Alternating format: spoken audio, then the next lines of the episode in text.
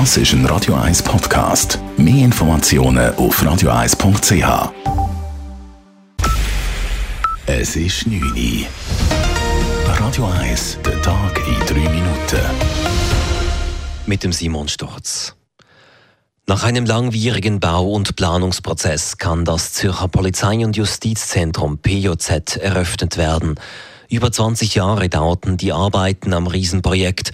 Heute wurde es den Medien präsentiert. Morgen steigt ein Fest mit der Bevölkerung.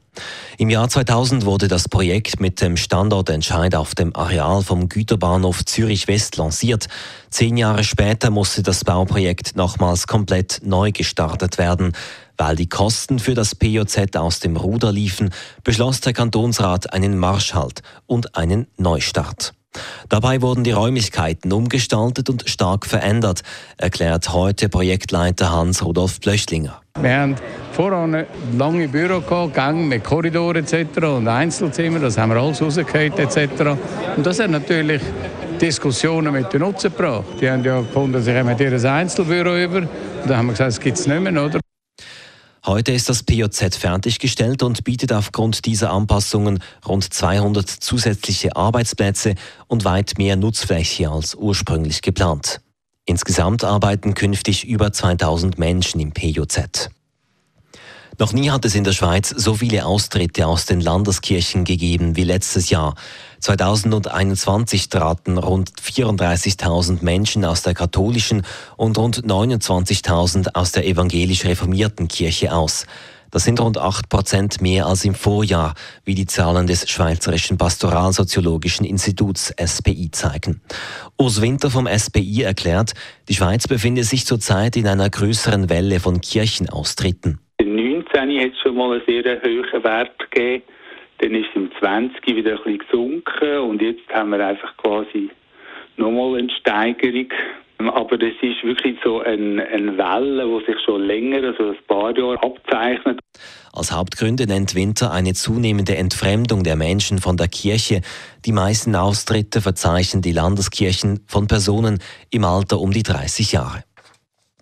Russland hat die Teilmobilmachung im Ukraine-Krieg für abgeschlossen erklärt. Nach Angaben des russischen Verteidigungsministeriums wurden 300.000 Reservisten eingezogen. Von nun an werde nur noch mit Freiwilligen gearbeitet. Neue Maßnahmen seien nicht geplant. Präsident Wladimir Putin räumte einmal mehr ein, dass es bei der Teilmobilmachung viele Probleme gegeben habe. So haben die Soldaten oft keine passende Ausrüstung oder wurden nicht genügend auf den Kriegseinsatz vorbereitet. Viele Reservisten sind deshalb bereits gestorben. Heute gab es schweizweit neue Rekordtemperaturen. Zum ersten Mal seit Aufzeichnungen der Messungen gab es in der Schweiz am 28. Oktober noch örtlich sommerliche Temperaturen von über 25 Grad. Die höchste Temperatur wurde in Delsberg im Kanton Jura gemessen. Hier gab es heute 27,3 Grad. Radio 1 Wetter. Ja, morgen Morgen gibt es zuerst noch ein bisschen Nebel und dann wird es wieder recht sonnig. In Zürich wieder um die 20 Grad. Morgen in den Bergen ist es föhnig. Das war der Tag in 3 Minuten. Das ist ein Radio 1 Podcast. Mehr Informationen auf radio1.ch.